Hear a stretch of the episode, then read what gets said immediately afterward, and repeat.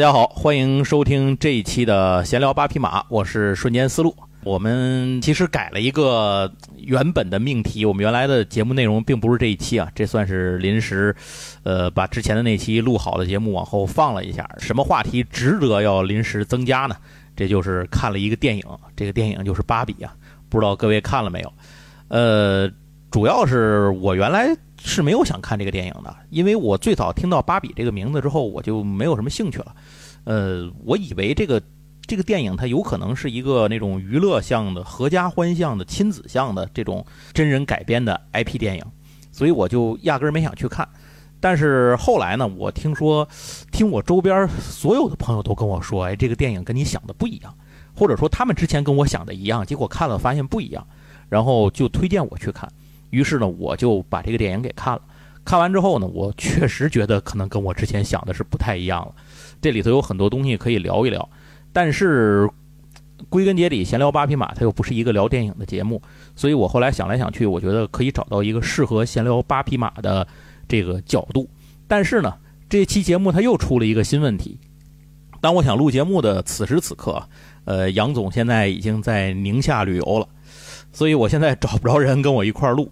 于是我就突然想到了我在另一个播客节目里面的搭档，这就是跟我一起录一个叫做。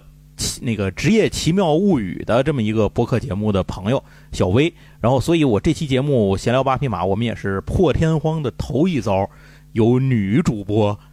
来一起录节目，小薇跟大伙儿打个招呼吧。哇，感觉压力好大呀！头一回的女主播哈。对 对，真的是破天荒的头一次。好的好的，Hello，大家好，我是职业奇妙物语的主播小 V，然后非常荣幸也非常开心能成为第一次八匹马的女主播，所以我要特别感谢一下杨总去宁夏旅游了哈，才给了我这样的一个机会。然后我之前跟舒言老师录过很多期节目，但是聊电影这个其实我也是头一遭，所以如果聊的不好的话，也请大家多多包涵。然后我其实也是昨天才被瞬间老师安利的去看了《芭比》这个电影的。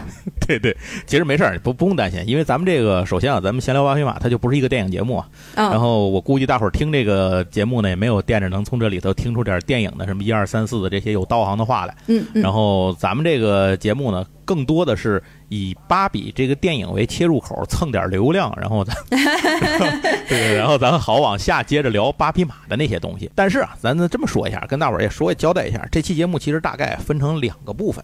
这个第一部分呢，就是我跟小薇还是想要聊一聊我们看电影的经历和感受。嗯，就是这个电影它确实刚才就像我说的，它跟我想的不一样，但是具体都在哪儿不一样呢？一会儿我觉得咱可以聊一聊。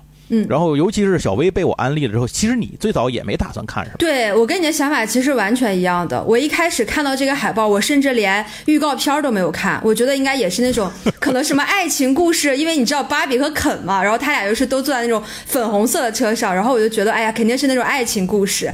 然后对对，就是那种甜的都冒泡的那种，就是那种感觉，甜蜜蜜的那种感觉。对对对对对。然后我就不太喜欢这种类型的电影，所以我可能就没有想着去看。对，因为我觉得就是爱情电影的话。反正我觉得我肯定不是那种受众，就是很喜欢那种什么傻白甜的爱情故事啊那种的，所以我肯定就没有想去看。或者我另外一个想法就是，他因为乐高之前有一个乐高大电影嘛，所以对对对，对我在猜，我说哦，芭比这个是不是跟乐高大电影是一样的，就有点像那种啊，还是比较亲子向的，可以合家欢大家一起看的那种感觉。啊，是是，其实我最早也是也是这个感觉嘛，所以我一直一开始就没看。那咱这期节目就是分成两个部分，第一部分还是聊聊电影，那第二部分聊什么呢？第一个部分大概占三分之一，我我大概预估，啊万一最后您听完节目发现不是三分之一，那也正常，这属于我们的正常发挥，就是 没有没有计划就是最好的计划。然后后面的三分之二呢，想法是以芭比为出发点，咱们去按照八匹马的路子去拆解一下。这个芭比整个背后的这些，就是电影中出现的这些芭比元素，啊，当然这个东西可能也不会太深入，毕竟芭比娃娃我是没有玩过的。但是关于芭比，它作为一个非常非常成功的经典的玩具品牌，或者说一个 IP，那么它的诞生过程里都有哪些事儿？其实，在电影中讲了很多。一会儿我之所以一开始想聊一下电影，也是这个原因，它里面融合了太多现实中芭比真正的这种。诞生也好啊，发展也好啊，经历也好，定位也好，就各种各样的真实元素在里头。但是这些东西它可能讲的又不太深，它有好多地儿是它一点就到。有的人你对芭比了解，或者说你对美泰公司的这个发展史很多东西了解，呃，你会觉得哦挺有意思，它它这个梗加的很有趣。但是有些你不知道的，可能你也不太觉得他说的这东西是个什么事儿，他一带就过去了。嗯嗯嗯。我想咱们这个八匹马这个节目还是以这个为重点，最后。给大伙儿仔细来聊聊这个部分。对，我觉得这个切入点其实特别好。就虽然说我小的时候玩过芭比娃娃，但是其实有好多梗可能是跟这个芭比娃娃的历史啊什么都有关系的，我就没有特别看懂。对，你看你还你还玩过，我猜杨总根本也没玩过。要是我俩一块录节目，那就彻底没玩过。所以你是不是故意的把杨总支走，然后好让我上这期节目？我觉得也，我觉得可能无意中达成了这么一个效果。反正杨总现在就已经到那个什么银银川宁夏那边去看看有什么东西能剁手，什么东西能花钱去了。那咱也咱也不用管他。嗯。哎，那先简单说一下这个电影这个剧情大概讲了一个什么事儿啊？嗯。这个事儿呢，它是发生在一个虚拟的叫做芭比乐园的一个地方。这个地方生活着各种各样的芭比和肯，肯就是芭比的那个男朋友。就是大家如果那个网上看那个芭比的那个玩具的话，它其实还有一个男性的角色，就是那就是肯。芭比一直都过着这种每天都是百分百完美生活的这种童话一样的生活，就是我和小薇一开始以为的那种那那个那个内容。对对。但是哎，但是突然有一天，这其中的有一位芭比，就是咱们的那个女主角嘛，就是那个罗比饰演的那个芭比，那个芭比她是就是这个芭比乐园里所有的芭比，它都是有款式的，嗯，都是真正发行过的芭比，所以她的那个芭比就是世界上第一款芭比。叫经典经典款，对对对，对对对，他的工作就是没有工作，他的工作就是每天漂漂亮亮的成为芭比的代言人。对，你看那电影里头，其他有的人有的时候那个有当总统的，有开飞船的，医生，还有外交官，有医生，有工人，有外交官，有律师，有有倒垃圾的，反正什么都有。只有他每天啥事儿都没有，就是因为他本身他那个就做芭比，对对对，他的定义就是代言芭比，就是干这件事儿。但是在他的生活过程当中，突然间就是发现自己的生活不太一样了，就是他开始遇到一些糟心事儿，这种不在计划内的一些个小问题，然后这些问题呢越来越多，甚至就是像那种。有一些，比如灵魂绑定的装备，高跟鞋，对吧？也穿不利索了。如果您玩过芭比娃娃，你会知道，它那个脚为了穿高跟鞋，它是一个高跟鞋的形状，就是立体脚尖的形状。对对对，它就是为了把那高跟鞋的那个玩具高跟鞋一下就能穿上。但是呢，这个这个电影里头，因为表现的这些芭比都是玩具嘛，所以它其实那个脚也是也都是这样的，都是脚尖立着的。对。然后突然有一天，他的脚平了，就是平着整个脚后跟都踩到了地面上。然后，我我想我想插一句，在这儿其实就是关于芭比的那个脚，我其实一开始是不知道这个脚其实是一个非常重要的一个细节的。就开头他其实给了很多镜头关于这个脚，然后我还在想说，这个电影导演对这个细节的处理真的非常棒，因为回忆起来我小的时候玩的所有的芭比娃娃脚都是这个样子。对对对，他就是为了那个高跟鞋那个玩具能一下能穿上。对，但是我小的时候在玩芭比娃娃的时候，其实我当时就有这样的一个困惑，就是为什么这个芭比的脚和人类的脚长得是。不是一个样子的，所以真想过是？我真想过，而且我小时候的玩会使劲的把那个脚掰直，所以导致我有一些芭比娃娃的脚是就是坏的。对对对对对对，是的。导致 你这都不是怪人芭比了，你这都导致残疾芭比。我我是那个人类社会把那个芭比玩坏，所以他们需要进入人类社会的那个人。反正就是芭比这高跟鞋都穿不利索了，然后每天也不能漂漂亮亮的生活了，总是有各种各样的问题，然后。关键是他开始思考到一些以前从来没有想过的事儿，嗯，比如死亡，对，然后甚至这个过程里还比较搞笑，他是大腿上出现了橘皮组织，嗯嗯 嗯，等等等等这些事儿，嗯，就是这些事儿都不是在芭比乐园这个天堂里该出现的事儿，嗯，所以肯定有什么地方出问题了，就打破了这种不完美的芭比乐园的一个平静生活的状态。对于经典芭比，就是这个故事的主人公来讲。他其实只想做的一件事，就是每天漂漂亮亮，这个幸福快乐的生活，生活一成不变，不想有变化。嗯他不想有这些波折和改变，所以他就没有办法了，他就开始去寻找为什么在自己身上发生这些问题。那么意识到这个危机之后呢，然后他就开始了一场大冒险。这个故事整个后面就开始了，前面我说的这一大堆。可能就相当于电影的前面十分钟，嗯，铺垫差不多吗？嗯嗯嗯，差不多。它其实是给你交代了，你还你看过那个《失控玩家》吗？哦，对对对，我也想说《失控玩家》呃，或者那个就刚才你说的乐高大电影也一样，他一上来其实就给你交代了一个他最正常的一天是什么样，嗯嗯，是的。然后开始在这正常的一天里产生不正常。对，就是事出反常必有妖，然后解释一下。对对对对对，就找这妖从哪来。对对对，是的。所以你刚才说失控玩家，其实我觉得这电影在某种程度上跟失控玩家那个逻辑还很像，就都是打有点异曲同工哎，对对对，就是都是打破第四堵墙嘛。对。而且它都是那种在现实世界和一个虚拟世界之间的对比，是的。只不过它这个世界比较奇妙的是，芭比乐园里的人，这些个玩具们，芭比们和肯们，嗯，他们是知道真实世界的存在的，嗯嗯嗯，只是他们不去，就是他们有一条大马路，光明正大的一路牌写着通向现实世界，就是你你顺着往前走就行了，对对对，光明正大，大家都知道，只是没有人愿意去，就是这么一个情况。而且他们前往。这这个就是前往现实世界的这个过程也特别特别芭比，特别具有浪漫主义色彩。对，我不知道，对对对，你这个说的好，我就是没有想好怎么去形容这个词儿。嗯嗯，对，非常有浪漫主义色彩。就是平心而论，这个电影从我看完我的角度，就是从一个简单的路人甲的角度来讲，我觉得电影挺好看的。因为我你没有看预告片，但我看了一个预告片，其实还不如不看。哦，是我看的是最早的那个预告片，那个预告片里剪的大部分都是他们在唱歌跳舞。啊，我以为是歌舞片是吗？对对对对，我以为这是一个歌舞片。所以，所以我从一开始压根儿我就没没想去看这件事儿。啊，就就完全被那个忽悠了。他他唱歌跳舞的元素确实挺多的，包括最后给啃了一大段那种唱歌跳舞的那个展现。一开始我想，这是好莱坞的还是宝莱坞的？但是咱实话实说啊，他的那个歌舞真的编排都很好。嗯，我很喜欢听他里头的歌。嗯嗯嗯。呃，就是而且他的那个歌曲和那个电影的情节压的也非常漂亮。嗯，对，就是很非常的合拍。对对对。但是舞蹈的过程，这个舞蹈的过程是否尬？这个 仁者见仁，智者见智。我还是觉得有一点点尬的，但是像你说的。对，但是我觉得像你说的，确实是他所有的这种歌舞，我觉得结合的非常好，就不是说硬熬出来的，对，而是剧情发展到那儿就需要去来这么一段儿，可能更顺畅的往下推进嘛，所以我觉得还好了，对，就是整个的编排上没有那么尬，对，所以反正他这个电影是这样，就是在一开始我们看到了他的正常的情况，以及出现了不正常的点之后，他告诉你要怎么解决这个冒险开始了，然后电影的后半程其实都在冒险开始，我后来又以为。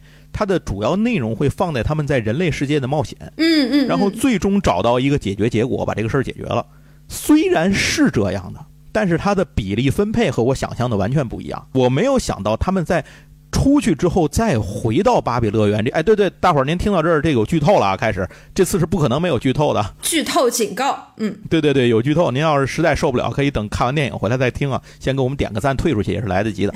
然后我是没有想到他们在进入到现实社会之后，然后回到芭比乐园之后还有那么大的一段。嗯，其实他们进入现实社会这件事也是个引子，对，他最重要的还是为了引出他们回来之后这个矛盾的变化，就是这点这个比例我是没想到的。啊，我有这样的想法。就所以我觉得这电影其实挺奇妙的，就是它有两段的铺垫，是为了引出最终的那个故事。对，它其实出现了两次这种大环境之间的矛盾的这种这种，就是这种算矛盾的冲突吧。就是虚幻到真实，真实回虚幻，然后就这样两两次这种折腾。对，对我其实，在就像你刚才说的，就是第二段他进入到人类的这种现实社会的时候呢，我就以为这个电影就接下来的发展会在这边就持续的去讲他，对对对对，就芭比世界和人类世界的反差在哪儿，然后他们俩是怎么融入人类社会的。我本来是以为这电影是要讲这个事儿的，但是没想到最后一个大转折，又发现回到了芭比世界，把人类带回去了。啊，对，这我也没想到，就是一去，而且我没有想到去。到他这个世界里的人有这么多，嗯，我一开始以为他是把他的那个女主人，就是那个小女孩带回去，但是后来发现那并不是他的女主人。对对，那小女孩她妈才是。对，也是有一个转折在里边的。对对，这个也是没想到的地方。嗯，反正我是觉得啊，当然这部戏里头它探讨了很多的东西啊，它本身其实这部电影它是一个带有荒诞色彩的一个讽刺喜剧吧，可以这么说。就是它它里头其实有很多让你思考的东西，这也是为什么在电影结束之后的此时此刻，您各位听着节目的此时此刻，网上无论是 B 站也好，还是喜马拉雅这些播客呀、小宇宙上也好，应该会有很多很多关于芭比当中的这些，呃，思考内容的一些个延伸的探讨的东西。我想这是非常多的，而且甚至可能远远超过了对电影本身的这个内容的一个比例。对我我是这么猜测啊，应该我听了一些内容，看了一些视频，我觉得都是这样的。嗯嗯，但是啊，我觉得咱咱还是说一句，这个东西超出了八匹马这个节目的范畴，因为我后来看的那些内容，我不知道你有没有去看看那个其他人的一些评论什么的，嗯嗯嗯就是这种影评什么的这些东西啊，探讨的这些东西其实非常多，什么嗯比如说阶级压迫呀、自我认知啊、嗯女性主义啊、父权社会啊、人类社会啊，对什。么消费主义、去标签化、家庭隔阂，呃等等等等等等 各种各样的巴拉巴拉的话题，对，就非常多。我觉得这个东西它最大的特点是远远超出了八匹马探讨的范围。而且我觉得，其实你这么说也进而去证明了这个电影是能让大家思考很多。对，我我记得我昨天在跟你分享，就是当时我刚看完电影的时候，我就跟舒岩老师分享了一下我的感受。我其实刚开始第一印象是觉得这个电影好像没有把故事讲得很完整，就是我觉得他说了好多，他的野心也非常大，他想就灌输的思想有很多，想要去说各个方面，就刚才舒岩老师举的那些例子嘛。但他其实每个故事都没有说那么完整。但是我今天其实想想看，就包括网上这么多不同的对电影的解读，其实一方面也是我觉得这个电影就是做到他想要不去定义一个东西，就是想要不把这个故事讲完，只是点到为止，然后让那些看电影的人自己去想这个电影到底讲了什么东西，自己去讨论这件事。对，而且我说实话，一个不到两个小时的电影，一个娱乐终归的它是一个娱乐向的电影，嗯嗯，它也不太可能给这么多深刻的问题找到答案。对，他就算两个小时只聊其中一个话题，他都不一定能聊明白。嗯嗯，嗯他要是那样讲，这个片子就甭看了，是是。它就不是个娱乐片了。是文艺片儿，文艺片儿，对，所以其实就是可以理解了。虽然我一开始觉得可能这个导演的野心很大，就是想要讲很多东西，嗯反而没有讲好。但是现在看来，如果把它定义成一个娱乐向的这种电影的话，我觉得是完全可以接受的。嗯，对，那他就其实他已经超出了普通娱乐电影会给人带来的那些东西了，就不光是让你一笑了之啊，这这个事情对对哈哈一笑，一出门债主还门口站着等你呢，是吧？就不不是不是这么个过程了。他有些东西让你能够真的去探讨和思考，而且他这里头这个东西吧。他很多问题，他并不是从某一个角度很极端的去给你拍死了，就是这样，就是就是站在我这个制高点上说这事儿又是这样，如何如何。它其实里面很多东西都是带有怎么说呢，叫自嘲或者这种这种就是自省的东西。他经常站在不同的角度来互相探讨某，其实你想它是同一个事儿，只是一个事情的不同角度，你换着切换着角度去看而已。包括他从现就是这个芭比乐园到现实世界之间的这这个转换，以及回来之后肯带回来这些东西的变化，这些东西其实很多他都是只是在同一个事情的不同的视角上去看待一件事儿。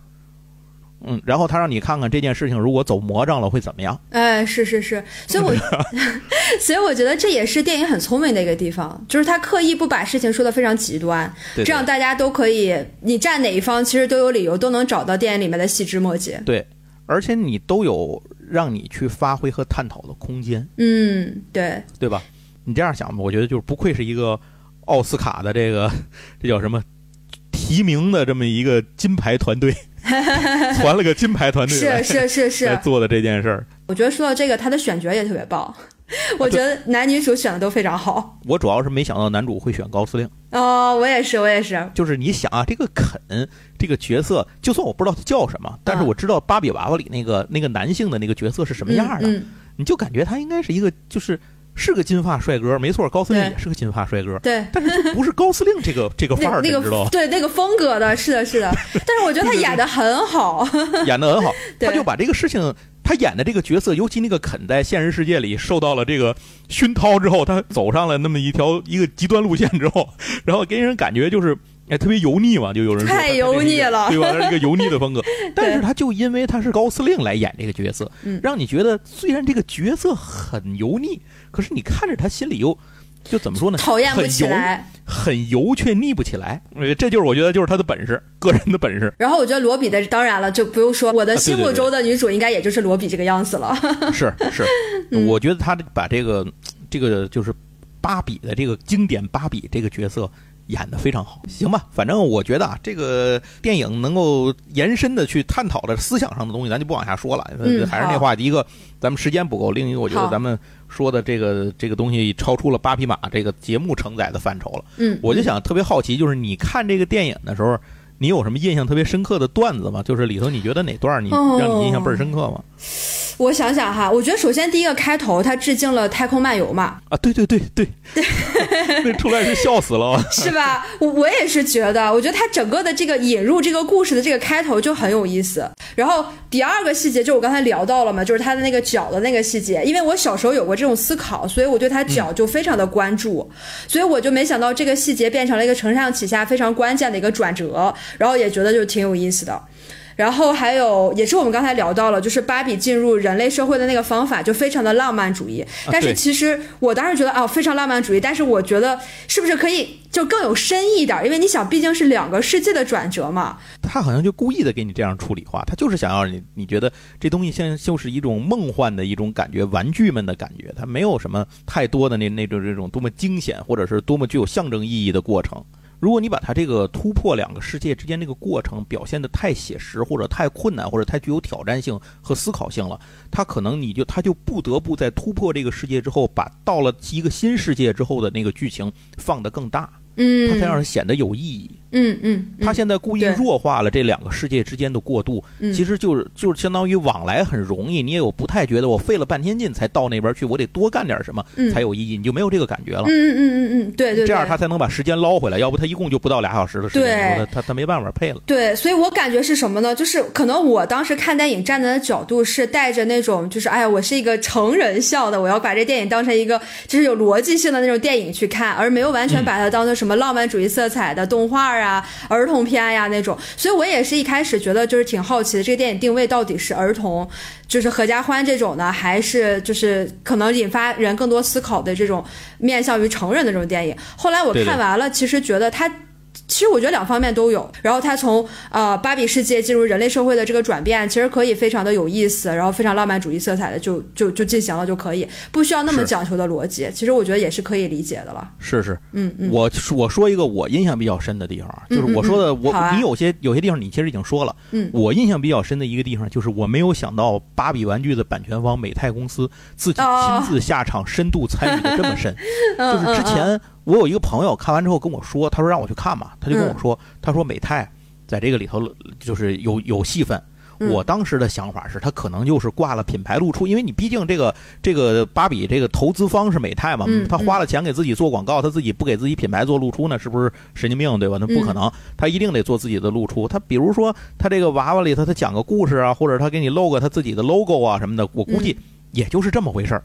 但是我是万万没想到，就是 美泰把自己往里头参与的这么深，对对对，就这么深。对对对，而且是极度的自黑，就是到处在自黑，是吧？这这个是确实我没有想到，他几乎是把自己当成了里头的反派的一个集中，嗯就是集中的表现，就是各种玩梗和吐槽自己的这个事儿都放在这儿。对对对，但是我觉得这个是这件事情，就是不要小看它，我觉得这是有意义的。嗯一会儿后面我会我会说这一块儿，对我仔细。琢磨了这件事儿。其实我本来也想就说一说美泰这个点的，但是既然等一下我们要聊到，就可以放到后面去聊。OK，还有一个细节吧，因为我是一个哈迷嘛，嗯就是最后的那段对话。就是芭比和他的那个创始人露丝的那个对话，其实让我想到了哈利波特当时和邓布利多的那个对话，啊，对对对，是是，就是让哈利审视自己，进而有一个自我觉醒的这种时刻嘛。所以我其实是是在那儿看到了这个，但是我不知道这算不算一种致敬或者是什么什么。我觉得应该是吧。它其实你看，它里头有好多东西都是致敬，包括还有《黑客帝国》的一些梗什么的，反正。嗯，对它有好多这种地方，尤其你像刚才一上来说的那个太空漫游的那一段，那基本上都能看出来是太空漫游。嗯但是他就把它跟芭比和小孩子玩玩娃娃这个这个过程结合的非常好。这这嗯这些东西，反正我觉得用好了就是致敬。嗯嗯嗯，可以，对我觉得这些是对我来说印象比较深刻的点。其实就是我们回忆一下，就这些年，咱不能都不能说近几年，最近这十年二十年里头，嗯反正就从引进美国大片儿之后开始，就是欧美大片儿之后开始啊，嗯，这种以经典玩具和游戏为创作灵感的电影，其实还挺多的。是呃，对你像以前那嗯。什么勇敢、勇敢者的游戏什么的那些东西，它虽然没有真实的原型游戏，但是它其实也是像大富翁什么那些东西一样，你大概也能够看出来，它它是一些桌游或者什么的东西。然后嗯。更不用说这些年像是什么变形金刚啊、特种部队啊这些东西，嗯嗯或者是你像十年前有个电影叫《超级战舰》，我不是你看没看过，呃就是把战列舰战列舰当成八六，然后开漂移的那个那个 电影。我没有那个看过那个，啊，对，那个就是以孩之宝的一个传统桌上游戏叫那个海战旗为原型的。哦，所以就是是这些东西，玩具一直以来就是电影创作的一个很重要的来源，嗯包括灵感上的和资金上的。就是咱们刚才在节目开头的时候，其实我提了一句，我说芭比这个东西它已经不是第一次上大银幕了，嗯这是为什么？我除了那个那个预告片忽悠了我之外，以及我为什么先先入为主的，我就认为这个片子它是一个儿童向、子供向的那么一个合家欢的片子。我娱乐向娱乐片儿，我最早为什么会以为是这样，就是因为嗯芭比这不是第一次上大电影。嗯嗯，就是上这个电影院，只不过它以前都是动画片儿，嗯所以我就觉得这就是一个真人版的动画片儿。就是二零零一年的时候，这个美泰和加拿大的制片方，哎，咱现在开始进入咱们今天节目的第二部分了，开始进入 八匹马擅长的部分了。好，鼓掌，哎，合嗯合作推出了一部大电影，叫《芭比之胡桃夹子的梦幻之旅》。嗯，然后呢，就确定了一个芭比漂漂亮亮的公主路线的风格。其实你在这个里头也能看出来，那个经典芭比就是那个女主角，她的那个风格其实就是很很公主的，就是很公主范儿、美美的，或者这种很完美的、漂亮的这种呃优雅的这种感觉，它就是一个公主路线。然后跟着连续几年，芭比通过这种像什么胡桃夹子啊、长发公主啊、天鹅湖啊等等这种著名的童话故事和芭比这个角色进行结合来拍电影，就是改编这些名著，在电影当中呢，就是在孩子们当中呢就非常受欢迎。嗯到了二零零五年的时候，美泰就又卖了一波，他们推出了第一部完全原创背景的作品，叫做《梦幻仙境》，并且同年就推出了第二部原创，叫好像叫《魔幻飞马之旅》。所以，嗯呃，对，所以它这个无论是它的改编还是它的自己的原创，嗯都非常成功。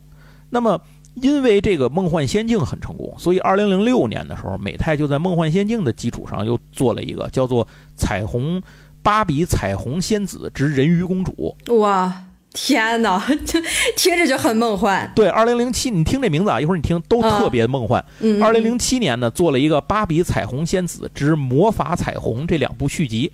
所以这两部加上一开始的那个梦幻之旅、梦幻仙境，这个就叫《芭比梦幻仙境》三部曲。嗯，这三部曲都极受欢迎，就是叫好又叫座，嗯嗯嗯，这些都是儿童向的是吧？都是就一会儿我说的没有成人向的，哦，好好好，如果有我可能会特别说明一下，它几乎都是这种子宫向的。嗯，那么就在梦幻仙境之外，又衍生出了两部独立的原创电影，就是零八年的《芭比蝴蝶仙子》和一三年的《蝴蝶仙子和精灵公主》这两个。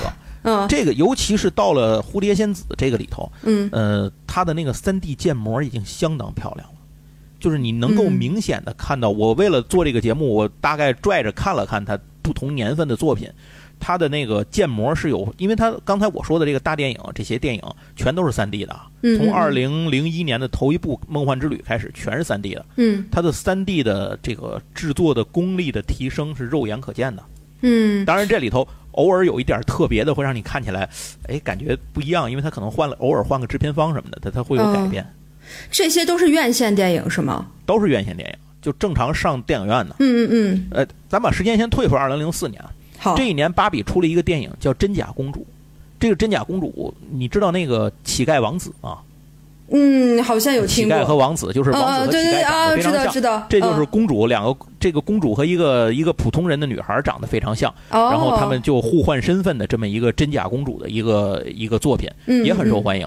这个后来美泰觉得这个题材还不错，所以在二零一二年的时候，他把真假公主又翻拍了一遍，但是是用当时的流行元素去重新包装它，嗯还是用的真假公主这个梗，嗯叫歌星公主。到一五年的时候，他又翻拍了一遍，叫皇室摇滚。你听这名字就已经在不断进化了。对，到二零二零年，他第三次把它又翻拍了一遍，叫《公主历险记》。所以这这一个系列当中，你就能够看见它的背景已经从那种，嗯、就是奇幻童话故事的那种风格，嗯变成了与时俱进的现代化背景。嗯，就是这也是一个电影的一个芭比电影的一个发展的一个特点。一开始的十年基本都是童话啊，这种嗯中世纪啊、奇幻色彩啊，仙子啊、公主啊仙子啊、公主、城堡啊，反正要么就是嗯美人鱼啊，你就就就是这些东西。然后这他那个剧情那个名字啊，你一听，比如什么森林公主、蝴蝶仙子、钻石城堡、花仙子、三剑客啊，对，他还用过那个大仲马的三剑客去改编过一次。反正就是这些东西。但是从二零一零年开始，芭比的这个电影就变了，开始逐渐的现代化、时尚化了，就成了一个我们现在都很熟悉的这种现代化的世界。嗯，而且芭比的世界观也在不停的拓展，包括什么友情、亲情、爱情、事业、时尚、宠物，各种各样的这种流行元素纷纷登场。嗯，而且与之相伴的，就是芭比的玩具在不断的推陈出新。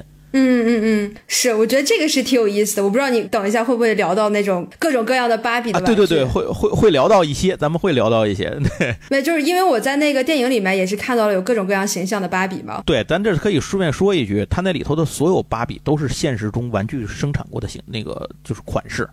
没有他，没有他们编的，就是没有他们这个电影原创，它全都是存在的。对，就是那个电影的结束之后，就是它不是放有点像 PPT 那种，每一张就是放一个那个芭比，然后叫什么名字，然后是哪年推出的，大概是那种的。是是，那是一个非常好的彩蛋。就是如果你是个芭比迷的话，在那块儿可能会感觉颇有收获。那一段虽然我是看不太懂了，但是我至少知道他在说这件事儿。对，而且芭比这个电影它不但与时俱进，它还懂得跟各种。这种当时最流行的元素做结合，嗯，比如说二零一六年的时候，芭比尝试着做了一个主题，这种叫什么呢？叫特工主题，叫芭比间谍小分队。你想，就是什么零零七啊，什么反正就是这种特工类的。然后再一个呢，就是这个同年他又做了一个叫芭比星际大冒险，科幻的。一七年做的更想不到，叫电玩英雄。电子游戏的，他还真的挺与时俱进的哈。对，他就特别愿意去尝试这些东西。你能能够明显的感觉到这几年的电影，芭比在做尝试。嗯。然后到了二零一七年九月十八号，美泰推出了一个叫做《芭比海豚魔法》这个电影呢，是一个具有实验目的的电影。嗯。它是给什么做实验呢？是给日后登陆流媒体做实验。哦。哎，所以这部电影播出之后，就成了芭比电影的一个断点。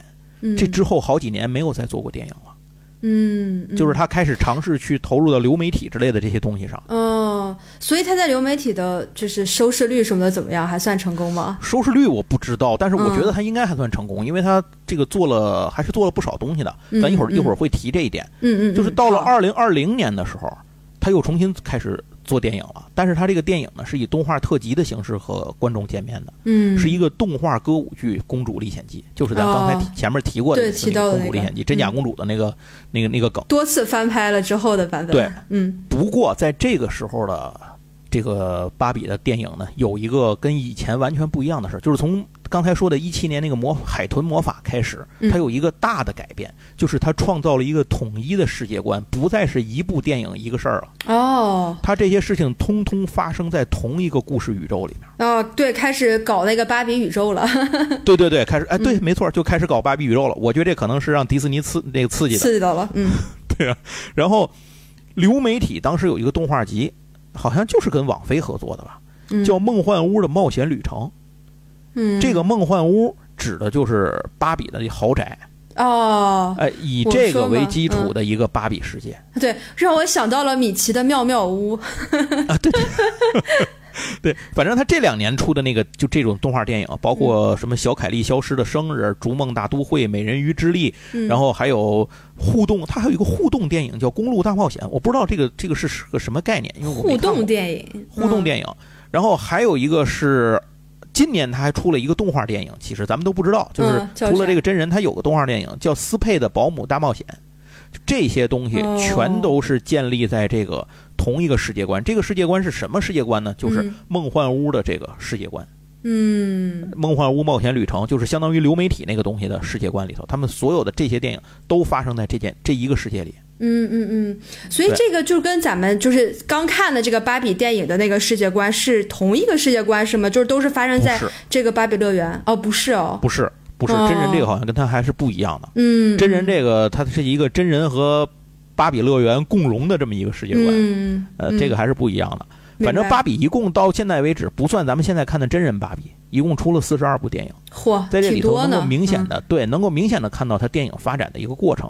一开始就是刚才我们说的，一开始它都是什么童话啊、儿童故事啊、芭蕾舞剧啊、世界名著啊等等，就是这种东西去改编。大概这个阶段持续了九到十年，然后就开始故事进入现代化了，各种时尚元素都开始出来。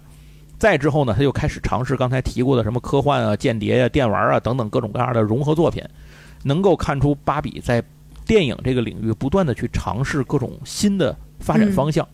但是从海豚魔法开始，就是美泰公司就正式确定了同一宇宙时空下来讲述芭比故事的这个基本原则。嗯我刚才说了，我个人认为这个可能是受到迪士尼的影响。嗯，那我不确定，这是我自己胡说的。对 对，如果您知道这了解或者您想探讨的话，可以在评论里跟我们来聊。哎，那除了大荧幕之外，芭比还做了什么东西呢？一个就是二零一二年的时候，这个加拿大电影工作室做过一个动画叫《梦想豪宅》，这个动画一直播到播了四年，一直播到一六年，就证明收视率还是挺不错的。然后美泰马不停蹄的又推出了一个叫《芭比动态漫画和 Vlogs》的这这个系列动画，这是什么玩意儿？我不知道。嗯嗯我只知道名字，我连看都没看过，我真的不知道这东西是什么。嗯，听对听起来应该是那种动画连载、漫画连载那种东西吧？对对对对，反正这嗯也是，如果您谁知道的话，给我们指点指点，这东西它到底是什么。嗯嗯二零一六年的时候呢，芭比推出了这个叫《梦境奇遇记》的这个系列动画片儿然后一八年的时候，就是经过了那个海豚魔法去试水之后，动画剧集《梦幻屋的冒险旅程》正式上线。嗯，这个剧集是从一八年播到了二零年，然后二一年年的时候嗯，两年对，二一年的时候，美泰又做了一个动画叫做《重返梦境》，然后又给改了这个《重返梦境》，后来改名字了，叫《梦想世界》，好像是。嗯嗯嗯，哇，我觉得美泰动作好多呀，做了这么多剧集啊、动画啊什么的。而且这个《嗯梦想世界》里头有一集讲的是芭比和胡桃夹子，这个嗯致敬的就是那个第一个就是，电影第一代，因为他那个二零零一年的时候出的第一部电影不是叫《芭比胡桃夹子的梦幻之旅》吗？嗯嗯嗯，对他，所以他 他其实是个这种叫什么叫致敬吧这个事儿。对对，然后到了二零二二年的时候，出了一个动画集，就是动画剧集，叫做《双人成行》。啊，这个作品是为了、啊是为了配合当年的一个大电影，叫《逐梦大都会》，差点说成《逐梦演艺圈》逐梦大都会》对。然后这个动画完结了之后，就跟上了是芭比的城市生活动画剧集。这个剧集里头，它的主人公就是一个黑人的芭比小姐姐了，而且为这个，它专门出了一款芭比，就是那个你就就想吧，它所有的作品的主角里头配角，它全都出玩具。呃，它其实主要就是为了配合它的玩具嘛。对对，咱们在这个前面的很多节目里都讲过，这个做动画这件事儿，就玩具公司投钱做动画，它肯定不是为了情怀，它也不是为了动画产业的发展，它一定是为了卖玩具。变形金刚是这样，芭比它也是这样。所以在这一款就是这个芭比城市生活这个动画剧集里，就推出了一个叫布鲁克林芭比，我看了还挺好看的，做的还挺不错的。然后今年年初的时候，美泰又推出了第一部面向学龄前儿童的动画短片，叫《我的第一个芭比之欢乐梦想日》。开始准确的发力这种学龄前儿童。对对对我觉得说俗点儿啊，就是在儿童玩具竞争日夜激烈的这种情况下，让小孩儿能够尽早的入坑芭比娃娃这个大坑，是的，是的，对吧是的？对，因为孩子 从小培养，对，因为嗯竞品太多了，所以他就得把你从小就培养成我的用户，这个就比较重要。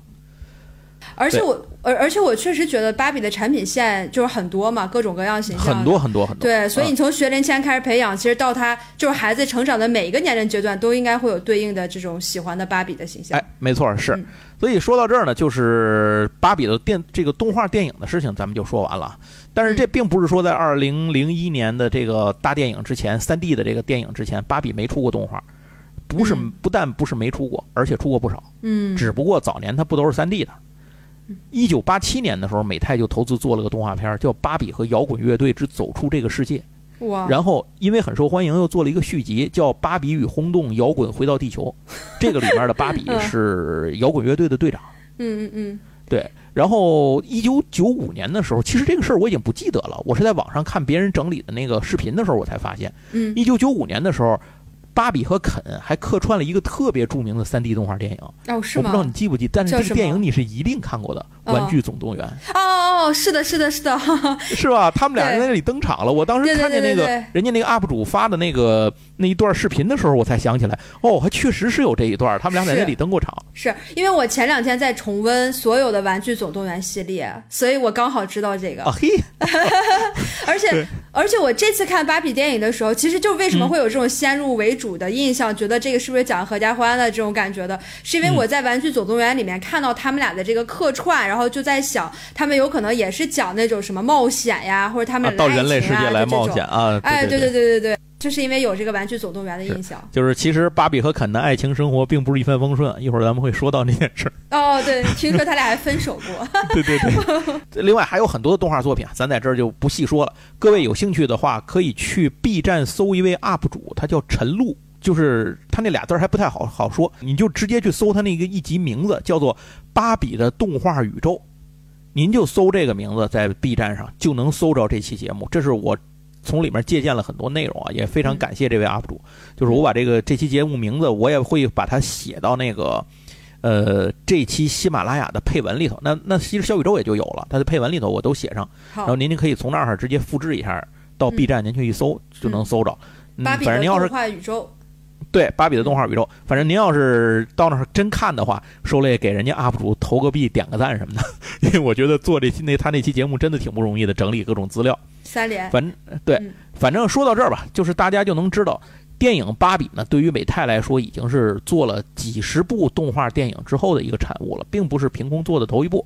只不过这次真人电影，美泰显然是不甘心把电影拍成一个简单的儿童合家欢的这种真人大玩具广告。美泰呢？他会选择自己从头到尾的这个自黑扮演反派，当然最后把自己洗白了。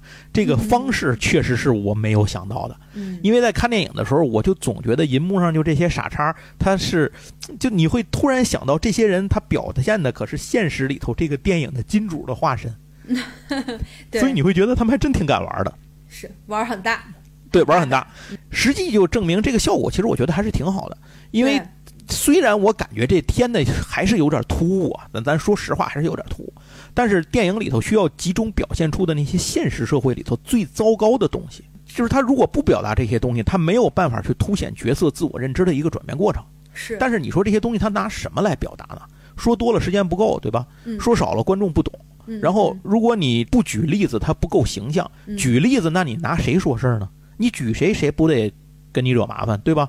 所以最后他最好的方法就是拿自己说事儿，嗯，拿自己开涮，就跟说相声的，你说谁呢？你只能捧哏的、逗哏的，互相拿自己找乐儿，你不能拿台下观众找乐儿，那就打起来了。所以美泰就把这些个最大的弊端问题都通过夸张演绎的方式安到自己身上。嗯，不但合情合理的在电影里露出广告，还让通过这种蠢到萌的一种笨贼似的，他就是有点那种笨贼风格，你知道吧？让人们不会真的认为美泰本身具有这些问题，就这种严肃的问题。嗯，所以这些表现就告诉你，这些夸张浮夸的东西，它都是在演戏。另外，还通过和现实美泰的融合，告诉我们观众美泰和芭比之间的关系，讲述了芭比诞生的过程和原因。嗯嗯。虽然弄了一个 CEO，就是他们这一帮人，就是又自大又愚蠢的那些傻瓜式的高层的这种傻傻老爷们儿这帮人，但是他其实他的重点在于，我个人认为啊，还还说一句，这是我个人认为，我认为他的重点是在通过铺垫和对比去。成功的最后推出芭比娃娃的创造者，也就是露丝·汉德勒这个人物的光辉形象。嗯嗯嗯，塑造出这个怎么说呢？矮个子的伟大女性的形象，并且深深的植到观众的心里。这是一个，她每次出场的时候，那个地方都是柔和的，充满了光芒的这么一个地方。她跟周围形成一个强烈的对比。尤其她在公司里头。芭比推开门进到他那个小小屋子的时候，嗯，特别有这种这种对比的感觉，非常的明显。对对对，非常。因为其他地方都是阴暗的嘛，连窗户都没有，对吧？就他到他那儿，阳光斑驳洒落在一个厨房里，就这种感觉特别温馨，你完全不一样。所以看完了电影之后，就是嗯，怎么说呢？就是就是。就是那群 CEO 的他们那帮所谓高层的那帮傻子形象，你觉得他还会影响美泰的这个形象吗？我觉得根本不重要了，就是观众不会在意这件事儿了，尤其是最后还给了 CEO 一段内心戏的吐露。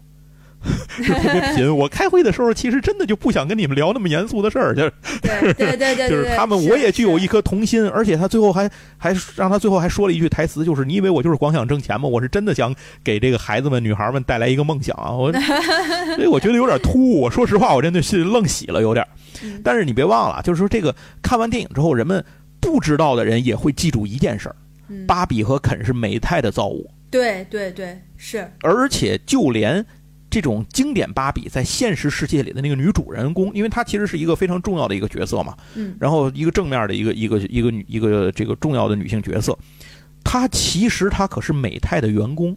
嗯最后大家还达成了大和解。那你说美泰最后是在这部电影里头到底是丑化了自己还是美化了自己？对，所以我觉得手法就很高端，就是看似非常他好像牺牲了自己的形象，啊，对对，非常高端局域割。了收收割了一波好感的。哎，没错没错。所以这就是美泰在这部戏里，刚才我说我后面会细说，就是这点地儿。我就是想说，美泰在这部戏里头扮演的角色，以及他高明且巧妙的地方就在这儿。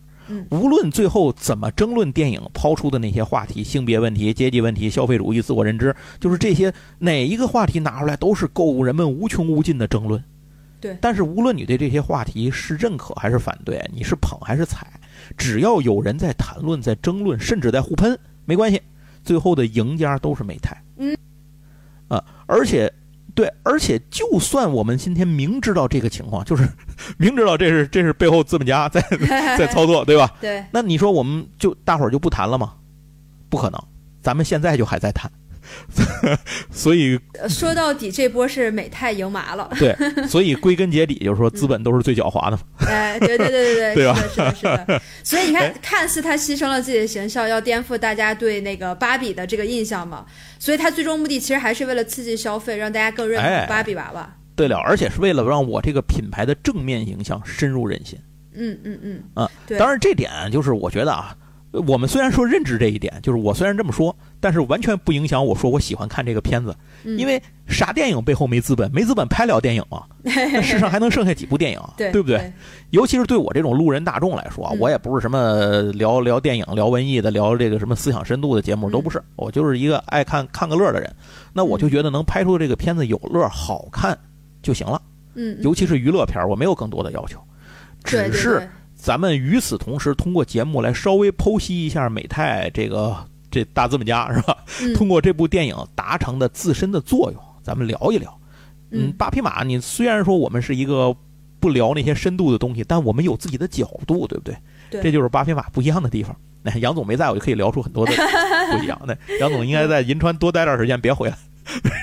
其实我还还想说一点哈，因为既然你聊到了美泰这个，我不知道你之前有没有关注到，就是整个美泰在芭比娃娃这个 IP 或者这个玩具产品，它的这个销售额的一个在市场上的一个变化。其实我也是，就最近看了一篇文章嘛，因为就是关于这个电影的一个评价，就是说从大概可能二零一二年的时候开始，就芭比娃娃其实在整个玩具市场的份额就有所下跌，因为其实大家会觉得芭比娃娃这个形象太过完美，就是你刚才描述了很多嘛，就是很美啊，太完美就是很高。瘦的，对对对对对对，所以家长可能会觉得，就这也是一种这种所谓的白人男性主导社会中的一种审美的缩影，所以他们会觉得这个形象如果买给孩子玩的话，孩子可能会感到自卑，因为我跟他的差距真的非常的大这。这就像这有点有点像芭比第一次他进到那个 CEO 他们办公室里的时候，就问那个，所以那个女人在哪儿？女性的 CEO 在哪儿？哦，对对对，你们就是没有，就是是一群傻老爷们儿坐在那屋里一起去商量一个女孩子该玩的玩具是什么样儿，就是芭比都愣了。对，所以就这样，就是在你看现在就是女性主义崛起嘛，或者是这个女权主义逐渐崛起的这个背景下，所以这个价值观肯定会受到很多的质疑。对它影响蛮大的。对，所以我猜，其实美泰公司是想要底还是帮大家去重新重构芭比呃在大家中心目中的形象，然后刺激消费嘛。对，所以这事儿就是我觉得咱们做这个巴菲马节目挺讨厌的。首先把这个美泰的这个商业目的给它拆出来了，然后接下来还得再讲点东西啊。嗯，就是好呀，电影里头，咱刚才提到了一个非常妙的地方，就你也觉得，我也这么觉得，就是嗯芭比的。把他这个芭比娃娃诞生的过程和致敬《太空漫游》的经典镜头做了一个组合。嗯，就是人原本那个《太空漫游》里头，他是原始人嘛，人类从这个蒙昧无知、这种茹毛饮血的这原始人，然后通过黑石碑的启智，这种启迪心智，然后步入到太空时代的一个巨大转变，对吧？就是那个那个人员把那个骨头扔到天上去嘛，扔到天上，然后变成了。这个故事里头变成了小女孩们只能陪这个娃娃过家家，当妈妈嗯照顾婴儿娃娃的这种呃过程，然后那个通过芭比娃娃的横空出世，走进了一个全新的新天地的这么一个过程。嗯女孩就不再被困在妈妈这个只能照顾娃娃的角色里了，对，而是成了一种身份五花八门、打扮时尚靓丽的芭比本身。嗯。女孩们就如同看见了自己可能具有的这种未来的各种可能性，这就代表着一个新的时代到来了。尤其是那个戴眼镜的小女孩，最后把那个砸烂的娃娃咵给啊。扔到天上 笑死我了那点儿，就是然后整个世界就变化了，对。对，相当于一个启迪心智的一个过程。对。哎同时，通过画外音的方式，电影也简单的讲述了这个过程。我觉得这个戏份安排的非常的妙，他把他这种象征主义和致敬，然后还有一种把自己自身的这个过程，非常巧妙的给伟大化、光辉化了。嗯你不觉得吗？它具有一种史诗感在这个地方，就是它它融入借用它那个，就是它没有说我自己打造一个史诗感，而是你只要看过这个《太空漫游》，你就知道它背后的史诗感。嗯这种嗯这种宏大的东西在什么地方？它把自己融入到那个里头，巧妙的相当于你说托物言志也好，你说这个这个借这件事情来讲他自己也好，这是一个非常妙的手法。对对，所以我觉得这个开头真的非常好，就非常引人入胜，然后就让我想看不。愧是不愧是奥斯卡提名的这个 这个编剧导演对这团队做的这个事儿。嗯然后呢，咱们就开始说一件事儿了，就是刚才我就几次提到里头一个重要的角色，就是那个露丝·汉德勒。这个人，因为在电影里头，其实他每次都是伴随，虽然他露出场不多，但是非常重要。他是所有电影内容当中高光的存在，只要他出场，他就是高光。对他是你可以理解为他是灯塔，或者说他是芭比的这种灵魂、心灵的引导者。他嗯其实同时也是观影人，就是大家看电影的人们的一个一个引导者，就是思维的引导者。我们就可以来聊一聊在现实当中的这个这个呃露丝的这个这个这个人，他是如何去发明这个娃娃，就是嗯芭比的这个诞生过程的。我觉得也挺有意思的。他其实电影说的基本上我也没有什么差错，就是说的都对，只是说的嗯太不详细了。嗯，他都是一带而过，他没有办法在里头展现太多，毕竟他不是个纪录片嘛。对对，所以瞬间老师给我们补充一下细节。对，咱们用十分钟来补充一下。好，就是在一九五九年的时候，看到了娃娃玩具商机的这个人，就是露丝·玛丽安娜·汉德勒，发明了芭比娃娃嗯，并且一炮走红。那么他是怎么把这么一个东西去推广出来、创造出来，或者说他是如何通过一个娃娃去创造美泰公司的呢？嗯嗯嗯，这事儿就要从一九一六年说起。一九一六年十一月四号，露丝呢出生于美国科罗拉多州的丹佛市，他们家的家境并不是太好。他爸爸叫雅各布·莫斯科维奇，你一听就能听出来他们家是移民啊，嗯是一名铁匠。他妈妈呢，埃达是来自波兰的犹太移民。哦，这个露丝从小就是一个聪明伶俐的女孩，她很擅长和人打交道。搁到现在这个词儿，应该就是社牛。对哎在高中的时候呢，露丝交往了一个男朋友，这个人叫做艾略特·汉德勒。所以各位听到这个姓氏也能想到了，这个男朋友嗯后来就是她老公，结婚了，嗯结婚了。呃，三八年两个人结婚之后呢，搬到了洛杉矶，并且呢在派拉蒙找到了一份工作。但是这个艾略特这个人，就是她老公啊，有个小爱好，是 做家具，就是这哥们儿动手能力特别强。对，他自己设计的家具三百呢、两百呢就能给做出来。一来二去呢，这个爱好就越来越顺手，嗯所以这个艾略特呢，嗯，就在这个方面投入的心力非常大。他甚至开始使用当时非常新潮的一些材料，比如塑料，比如有机玻璃，用这些东西来做家具。嗯嗯而作为他的老婆，露丝很快就看出了其中具有的商机，她鼓励自己的丈夫自己创业。于是他们两个人呢，就成立了一个家庭作坊规模的家具公司。嗯，艾略特负责设计制作，露丝出去跑销售。嗯嗯不久之后，包括道格拉斯飞机公司在内许多的大企业都成了他们的客户。由此可见，这个露丝的过人之处，嗯，从无到有，打通商路。一个凭空夫妻档的一个小作坊，能够把飞机公司都变成他们的客户，这其中的难度有多大？嗯，说明露丝的这个社牛本质还是挺厉害的。对对，他非而且他非常有商业头脑。嗯就是很快呢，也有人看就是看中了他们的这份潜力。在一九四五年的时候，他们增加了一个合伙人，这个人这个叫马特森，成了他们的合伙人。于是呢，双方就把马特森的名字和埃略特的名字的这个应该他是首字吧，可能是前面嗯，反正给拼到一块儿，揉出了一个新词儿。这个词儿就是公司的名字，叫美泰。哦，那当时呢，美泰就诞生在了一个车间，就是不是车间，一个车库里头。哦开始了办公。如果不出意外，按照当时的势头发展下去，他们完全有信心把美泰家具发展成美国最棒的家具公司。哦但是这事儿就是所谓无巧不成书啊，嗯这个不出意外的，人类历史上最大的意外就出了，就是第二次世界大战。嗯啊啊这个啊，对，二战爆发之后呢，虽然美国没有直接参战，但是人们对买家具这种事儿的需求明显的是大大降低。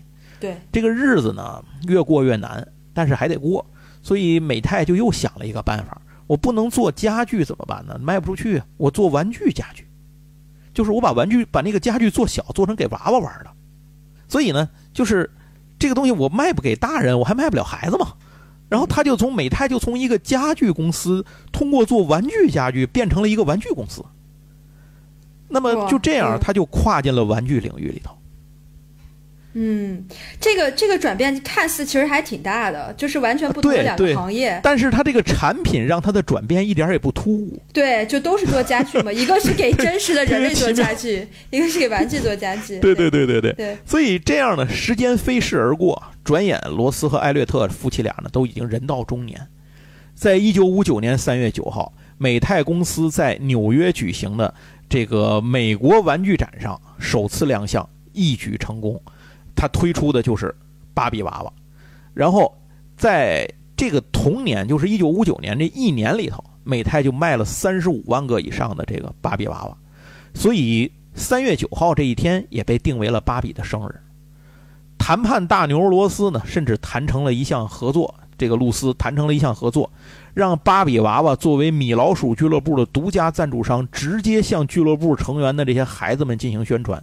这个操作的意义极其巨大，因为之前从来没有任何一个玩具品牌能实现这一点。因为米老鼠这个俱乐部，它这个我还简单查了一下，它的规模和它的影响力当时都是非常大的。你想，它是迪士尼的，对呀、对呀、所以我觉得他真的就是挺牛的，能能加入到迪士尼的这个组织里面去对，他等于变成了迪士尼的第三方合作方了。对对供应商。差不多，哎，供应商，对对对，嗯。变成这样。了。但是呢，关于露丝是如何设计出芭比娃娃这件事儿，其实存在着不同的说法。哦。最主要的说法嗯有两种，第一种是他在欧洲旅行的时候看到了一种叫做比尔德莉莉的德国娃娃。这种娃娃呢，它就不是按照小孩的造型做的，嗯。而是以一个漫画当中的这种呃原为原型的这么一个女性为原型的角色做的成年女性的玩具。它其实它也不是卖给小孩的，所以它根本不在玩具商店里头卖。它在哪儿嗯卖呢？它是在酒吧和烟草店里头卖的。哦，哎，这个娃娃嗯就给露丝留下了非常深刻的印象。然后这是第一个说法，第二个说法是，露丝有一次目睹了自己的女儿玩这个纸，用这个纸叠的娃娃，这让她哦产生了想要给孩子做一个更加真实的立体娃娃的念头，来这个代表女儿想要成为的一个样子。最后呢，他就做出了芭比娃娃，并且呢，用女儿的名字叫芭芭拉，他女儿女儿名字叫芭芭拉嘛，然后就是好像芭比应该是类似于小名那样的名字，然后给这个娃娃命名了。之后他才有了去欧洲的这一段，并且带回了三个莉莉娃娃做设计上的进一步改良的参考。这个第二个说法就是电影中采用的芭比诞生的说法。换句话说，你我不知道你听明白没有？这事儿其实有两种，一种说法是按电影里说的，他是他通过观察他他女儿玩这个玩这个东西，想给他女儿变得更好，让他女儿更幸福，或者玩得更开心，他做了这个东西，然后去欧洲旅行，看见了这个莉莉娃娃，用它做了改良，这是第一种，这是电影中用的。但是另一个流传的说法是，并没有前面他女儿的这一段，他只是因为去欧洲旅游的时候看见了这个东西，并带回了三个娃娃，一个给了他女儿，两个拿到美泰做了研究，然后逆推通过这个方法，哎，诞生出了芭比娃娃。嗯，但是嗯不管哪个说法，这个是真的。芭比的诞生都是玩具史上的一个标志性的时刻。嗯，那到现在为止，美泰已经在全球范围内销售的芭比娃娃达到了多少呢？十亿个以上，哇塞，啊，嗯，非常牛逼。那这，对那这些娃娃在玩具市场上一直占据非常重要的地位。虽然一开始的时候，她提出这个项目的时候，包括她老公在内，整个美泰的高层都不看好。但是非常幸运的是，他们当时还是同意让露丝的这个项目上马了。否则有没有现在的美泰这事儿都两说着。那五九年的第一款芭比娃娃的打扮是什么样呢？就是在电影一开始，罗比扮演的那个角色，他露面的时候穿的那身儿黑白条纹的泳装，绑着马尾辫儿，金发，戴着一个白边太阳镜，而且他有有所呼应，嗯，对对对，就是那东西是真的，这事儿是真的，就是嗯。这个东西都是致敬的，而且嗯。实质上在当时发售的时候，这个是有两个版本的，嗯。一个是金发，还有一个深褐色的头发，两个版本。哦，呃，是以青少年时尚模特的定位来推出的。就在电影的一开始，其实这点表现的非常明显嘛。那罗比一登场，经典芭比一登场，把所有小姑娘都镇住了。对，对吧？这是点燃了人类进步的这个文明进步的这个火种。对对对，就有这种感觉。对，这个真的是挺有里程碑意义的。是。那么当时呢，因为芭比的这个衣服，她穿的那个服装都是家庭作坊手工做的，所以导致她当时的年产量只能有三十五万个。他做不多，其实不是他只能卖三十五万个，是他实在做不出来了。嗯嗯，你就想当时这事儿有多大，多火爆，多么受欢迎。对，但是所谓树大招风啊。芭比娃娃的火爆销售很快就惹来了一个麻烦。一九六一年三月的时候，哎，路易斯·马克思公司呢对美泰提起了诉讼，理由是美泰侵犯了莉莉娃娃的髋关节专利。哦哦，明白了。那这个芭比呢，就是莉莉娃娃的抄袭和复制品，以及美泰在故意宣导性的这种这个过程里头有误导的去宣传芭比娃娃设计的起源，就是我刚才说的那段故事，美泰采用的这段故事，按照当时路易斯·马克思公司说的，这些都是虚假宣传。嗯，那这件事情给美泰带来了不小的麻烦。对，不过在一九六三年的时候，双方实现了庭外和解。因为咱实话实说，在客观性的原则讲，在现实社会当中，呃，打官司的这个过程里，这家公司呢，就是做莉莉娃娃这家公司已经自己差不多快倒闭了，都已经，因为他卖他他也是关有好多麻烦传麻烦缠身。嗯，一九六三年双方实现了庭外和解。一九六四年。美泰用二点一万美元直接买下了莉莉娃娃的版权和专利权，然后直接莉莉娃娃就停产，从这个世界上消失了，剩下的只有芭比娃娃。所以这个故诞生的故事的真相到底是怎么样呢？现在已经没有办法说了，只能说仁者见仁，智者见智。无论是哪一点，还是我说的，无论是哪一件事儿，就是哪一哪一种诞生的方式是真的，我们只都说一件，承认一点，就是芭比娃娃的诞生是一个历史性的时刻。那接下来到了一九七零年呢，这个露丝被查出了乳腺癌啊，然后为了治疗切除了乳房。这个在电影里头，《芭比乐园》里头，那个他见到芭比的时候，不是说自己切了乳房吗？就是这个原因。这件事儿之后，露丝在当时他有一个新的商业伙伴叫佩顿马西的公司的帮助下，做了一种非常真实方便的女性的义乳，这个发明非常受欢迎。所以你足见这个人真的是商业头脑、乐观的生活态度，真的是积极的这种动动手能力。反正我觉得太牛逼了，这女的。哦，是的，是的。她当时甚至连当时第一夫人都用了她这个发明。啊，这是我没想到的。我不知道她这个芭比的创始人还有这档子事儿。对对对，特特别牛逼。那回过来继续说芭比啊。芭比诞生之后，其实经过一系列的优化和改造，比如说胸部的造型就一而再再而三的调整过，这主要是被家长投诉。然后，然后还有眼睛，最初芭比诞生的眼睛是一个向侧面看的，有些让你感觉有些羞涩的那种感觉，其实很像莉莉娃娃的眼睛。真的，我说实话，它很像莉莉娃娃的那种感觉。嗯嗯，就是有点像，像谁呢？像那个你看过红叫是叫红粉色女郎吗？朱德庸画的。就有点像那个劲儿的感觉哦，那种摩登女郎的那种感觉。嗯，在一九七一年呢，这个眼睛就被修改成直视前方，就是现在的芭比的眼睛了，就更有自信了。哎，对，更有自信了。但是呢，这也就是设计者露丝呢对自己的这个创作的芭比娃娃最后一次调整，因为夫妻俩很快就要失去对美泰的控制权了。在这之后。哎，为什么呢？就是在这之后，夫妻这个夫妻两个人，就是艾略特和露丝啊，因为伪造财务报告受到了数次调查，最后在一九七四年的时候，露丝就辞职了，并且他辞职之后，调查还在继续。嗯，一九七八年一直又持续了四年，到七八年的时候，他被指控犯有欺诈和向美国证券交易委员会提供虚假报告的罪名。对于这一点，露丝没有抗辩。并接受了五万七千美元的罚款以及两千五百小时的社区服务的判罚，因为可能考虑他年纪和的这个原因，也没有没有判他入狱啊，就是做社区服务，两千五百小时也不短了。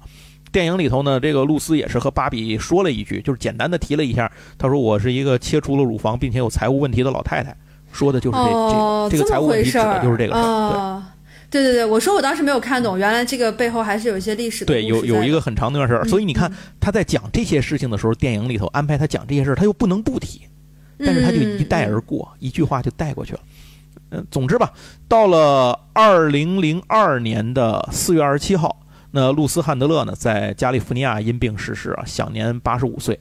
又过了九年，应该是二零一一年，她的丈夫艾略特也去世了，享年九十五岁。这就是芭比之母露丝·汉德勒的一生，所以她是创造了一个商业奇迹，一个玩具帝国，以及创造了无数女孩子的童年梦想。那么，另外呢，在这个电影里头，其实还有很多细节，就是刚才咱们说的，电影中芭比乐园出现的所有人物、建筑、车辆、服装，全都是芭比历史上推出过的真实存在的款式。你你记得他有一点就是肯占了他们家之后，说这已经是肯的乐园、肯的王国了、肯的豪宅，然后往下扔那个芭比的衣服，每扔一件衣服就定到天上，啪变成一个展示画面，旁边写着款式，还记得吗？对对对，那个印象也挺深刻的。对对，那其实就是向你展示这些东西都是现实里真实存在的一些款式，而且旁边那个谁，那个小女孩她妈就在那解释，就顺着说，哦，这是绝版的款式，这这个又是一个什么绝版的款？对，就是真的，就他那个真的现实当。当中就是那样，拍卖很多，拍卖价格是非常高的。嗯嗯。而且芭比的全名，芭比是有全名的，你知道吗？它不是纯叫芭比，它叫芭芭拉·米利森特·罗伯茨，就是这是它的全名。这个这个是后来芭比就是真实的变成了人，到人类社会生活了之后，他不是报他那个名字吗？还记得吗？啊，对，是这个名字吗？好像就是这个名字，我没有印象了。对，这就是应该就是他的那个全名。在一九六零年的时候，兰登书屋出版了一个关于这个芭比的小说，里面还做了一个设定，就是芭比的父母是谁？他们是来自威斯康星州罗韦斯的这一对夫妇，是叫乔治和玛格丽特。嗯嗯哦，然后有意思的。肯这个角色是什么时候出现的呢？其实比他爸妈还晚了点是六一年出现的。设定上他是芭比的男朋友啊，但是到二零零四年的时候，美泰发布了一个新闻，说这俩人分手了，也是为了刺激消费。对，我觉得是。是。而且分手期间呢，芭比无缝对接了另外一个人，是一个来自这个设定的这个男性的玩偶是澳洲的一个冲浪者，叫布莱恩。哦，这个我还真不知道，所以怪不得肯去学冲浪了。有人猜，就是有人猜测，就是刘思慕。里头上汽的那个扮演者啊，那那个啊，那个刘思慕扮演的那个肯，不是一直跟那个主角就是高司令这个肯俩人一直不对付吗？哦，就说那个人很可能他的原型就是这个布莱恩。哦，呃，所以在这里安排他们俩人一直不对付。哦，挺有意思，就是这么个原因。嗯，但是到了二零一一年的时候，情人节的时候，两个人又官宣复合，并且推出了。好像是推出一个情人节复合的一个大一个套装还是个什么的？哦，是有预谋的分手，有预谋的复合，对，一切都是资本的操纵。然后到了二零一八年的时候，就是那个《芭比梦幻屋冒险之旅》，咱刚说那个流媒体那个动画的时候，他们两个人的关系又被定义成了仅仅是朋友或者邻居。哎，总之一直在变化。那么美泰后来呢，还扩充了芭比的这个家庭谱系啊，芭比是家里老大，下面有七个弟弟妹妹。哇。他们家呢，挺大一大家，挺大大家族。芭比家呢，拥有四十只宠物，就是四十只以上的宠物，包括猫啊、狗啊、小狮子、斑马、马、大熊猫等等等等。他家是开动物园的吧？他家他，而且他拥有各种各样的交通工具，比如说粉红色的大众甲壳虫啊，然后那个雪佛兰啊，这个等等敞篷车，就是他那里头开的那车呀。嗯嗯。反正还有什么拖车、吉普，反正你能想到的车他都有。另外，芭比还有飞行执照。而且他从事超过一百五十个以上的职业，比阿姆斯特朗早五年登登月。反正上世纪九十年代开始竞选总统，而且他好像是每逢美国现实中竞选总统，芭比就会推出一个总统款。第一个总统款就是个黑人的女性总统，就是电影当中的那个角色，叫总统芭比。嗯嗯嗯，就是那个。而且电影里头，芭比不是说那个肯说我能留下吗？然后芭比说晚上没你事儿啊，我们那个要跟就姐妹们要开睡衣派对，姐妹夜嘛，睡衣派对。这个睡衣派对其实也是一九六五年推出过的一个叫睡衣派对芭比，它专门有那个穿那个睡衣的那个版本。但是啊，芭比就是火了这么多年，它也像之前那种莉莉娃娃去找他麻烦的这种事儿，其实也这这么几十年来也没断过。呃，九二年的时候。推出过一个芭比，是会说话的芭比，里面存了二百七十句话。这二百七十句话是卖出去的芭比随机分配四句话。哦，这个像开盲盒一样，还哎，开盲盒一样，对，你会随机开到四句。这其中有一二百七十句话里有一句话叫做“我觉得数学课很难学”，就是这句话给他惹了麻烦，他招致了好像是美国大学妇女联合会的批评，说这是对想投身科学的女孩子们的最大打击。最后不得已呢，就在这个数据库里删了这句话，然后呢又召回了所有有有有这句话的这个娃娃，然后给这个些人免费更换。然后另外一个这个对芭比最广泛的批评就是，其实刚才你提到了一点，比如那个脚的形状什么的，反正就是它宣扬了一个不切实际的女性身体的形象。导致如果模仿芭比的女性会患上厌食症。嗯嗯嗯，因为瘦嘛，就是我记得现实中有一个俄罗斯的还是哪儿的一个女孩儿，啊，人就是他太喜欢芭比了，做了好多次整容手手术把自己变成芭比。对他变成芭比的一个代价就是好像抽掉了左右是一根儿，还各一根儿还是各两根儿肋骨。是的，是的，是对，的，要不她我看过这个新无论如何嗯变不成那个样子。对所以考虑到健康的美啊，这个在一九九七年的时候，芭比重新设计了，最最明显的就是增加了腰围。呃，一九九七年的时候，你就你听他后面他他这些段子吧。一九九七年的时候，美泰推出了一个坐在粉红轮椅当中的残疾芭比，就是这个残障芭比，残障人，这个残疾人。当时推出这个之后，华盛顿州有这么一个，他是患这个呢，就是这种麻痹，小儿麻痹，可能是类似于这种病的一个十七岁的高中生指出，这个娃娃你们做的根本就没法进入到芭比玩偶屋的那个门里头，他，那个轮椅比那门儿宽，所以你们也进不了他那个升降机。你那屋里不有是不有电梯吗？你也进不去。所以你这个个根本就是缺乏无障碍设计的概念，你只是在贩卖这个理念，你并没有真的去尊重这个残疾人。所以最后美泰呢，也不是被告，就是反正就是在社会上被喷了嘛，就是引起了这种，这倒不至于被告，就是引起了一些麻烦，这就负面公关，说白了就是，是，花钱自己找倒霉了。然后呢，没办法，美泰只能宣布，后来他重新设计了玩具屋的那个比例和尺寸来配合这个玩偶。接着，一九九七年的时候，芭比和奥利奥联名推出了一个新款，就是这个就是奥利奥款，其实还挺好看的，那个挺漂亮的。它那个包啊、衣服，比如都是黑白格啊什么的，就就是这种。因为说芭比每次当时推出这个玩偶，都会推出两个版本，一个白人版，一个黑人版。结果就是这个黑人版捅了娄子，因为奥利奥在黑人社区里具有一种贬义的代称，嗯，指的是那些外黑内白的假白假黑人。呃，就是被看不起那种那种黑人，你们 那个嗯就是那种感觉。嗯，然后，二零零三年九月的时候，沙特阿拉伯又全国禁止销售芭比，因为认为芭比不符合伊斯兰教的思想。哦，然后零三年的时候，嗯。他还推出了一个特别有意思的玩偶——怀孕芭比。这个怀孕芭比的设计，电影里有对吧？怀孕芭比的设计是通过一个磁铁把一个孕妇肚子贴到芭比的肚子上，这里面还有一个能拿出来的小婴儿。但是推出之后立刻被狂喷，家长就说你这就不教孩子学好，因为这些怀孕的孩子都没爹，啊，因为芭比没有结婚。对，而且跟肯的关系也不明不白，对，就算是那什么，嗯你也是未婚对吧？对对所以对对对，就是你从美国归根结底，它是个清教徒社会嘛，其实它它主流还是这个偏保守向的嘛。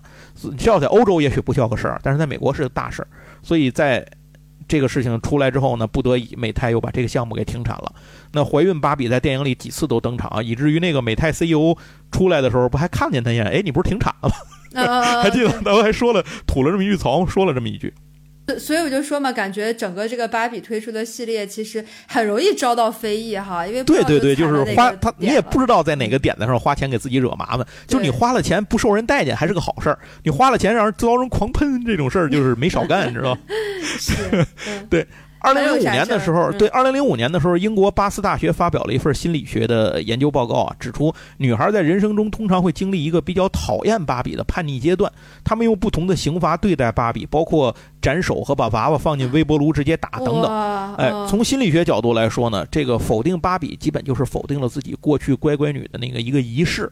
呃，女孩进入了青春期的叛逆形式，这一点可能在那个电影当中，就是从她女儿的那个点上，其实也表现出来了。而且最重要的就是那个怪人芭比的诞生，就是那个谁芭比不是说吗？经常很多芭比最后就成了怪人芭比啊，就是其实就是这个原因，就是她其实很多娃娃就被小孩给弄坏了。这也这其实也是在说这件事儿。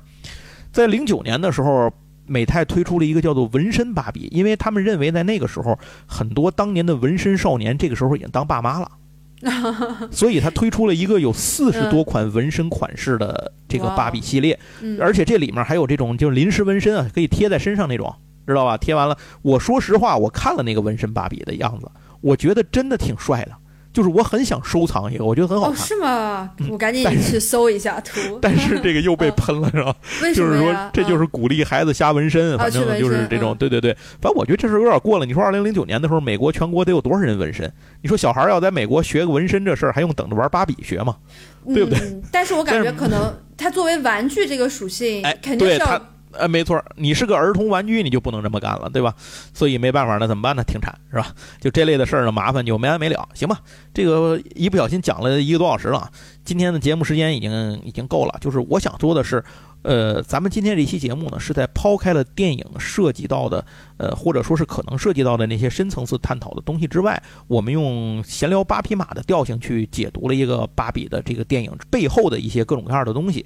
那我们用闲聊八匹马的调性呢，去解读了芭比这个电影当中的各种元素和背后的一些东西。其实这要说一点，就是美泰的事儿还有好多可以说的。如果大家记得我们以前讲过希曼和希瑞的话，大概能记得这两位也是美泰旗下的角色，就是也是为了卖玩具做的动画片儿。而且，原来在特种部队那期的时候，我们也讲过，特种部队这个玩具的发明的原型，就是因为女孩有芭比娃娃玩，所以才想到了给男孩去做他们的芭比娃娃，也就是特种部队。嗯嗯。然后才会诞生这个。以后有机会的话吧，我们可能会借着其他的作品，再去给大家去详细的讲一下这个呃美泰这家公司。嗯。那总之，今天的节目就到这儿吧。然后非常感谢的大家的收听。小薇还有什么想聊的吗？最后想说点什么的？我其实真的非常建议大家可以先听这期节目，就是略过我们之前有剧透的部分，先听听顺言老师后面讲的一些 就是你往后先拽二十分钟。对对对对，因为。后面那个历史其实是一个非常好的补充，就是你在看电影之前，要要是知道这些历史的话，其实就有很多梗在电影里面是能够就是认识到的，而不像我可能不知道这些历史，我看完了之后有很多梗是不知道的。对你也可以去二刷嘛，我觉得美泰应该给咱打点广告费，多多少少是的，是的。那非常感谢小薇这期来做客帮忙啊，那个我觉得完美的顶掉了顶掉了杨总啊，然后对对对，然后也感谢大家的，抢不了抢不了，这个你讲的。这他都讲不了，正常，他只能讲如何败家。他讲的我也讲不了。啊，对，这倒是，你没有他那么败。我们没有互相可替代性。对对对对对，反正那感谢大家的收听吧，这次也是。然后如果大家听完了以后觉得还可以的话，帮我们点点赞、转转发。然后重要的是呢，能够投一投月票，让更多的人能够听到闲聊八匹马。也欢迎您给我们留言。那咱们这期节目就到这儿，青山不改，绿水长流，咱们下次再聊，拜拜。拜拜。All the enjoyment, I'm sad again. Don't tell my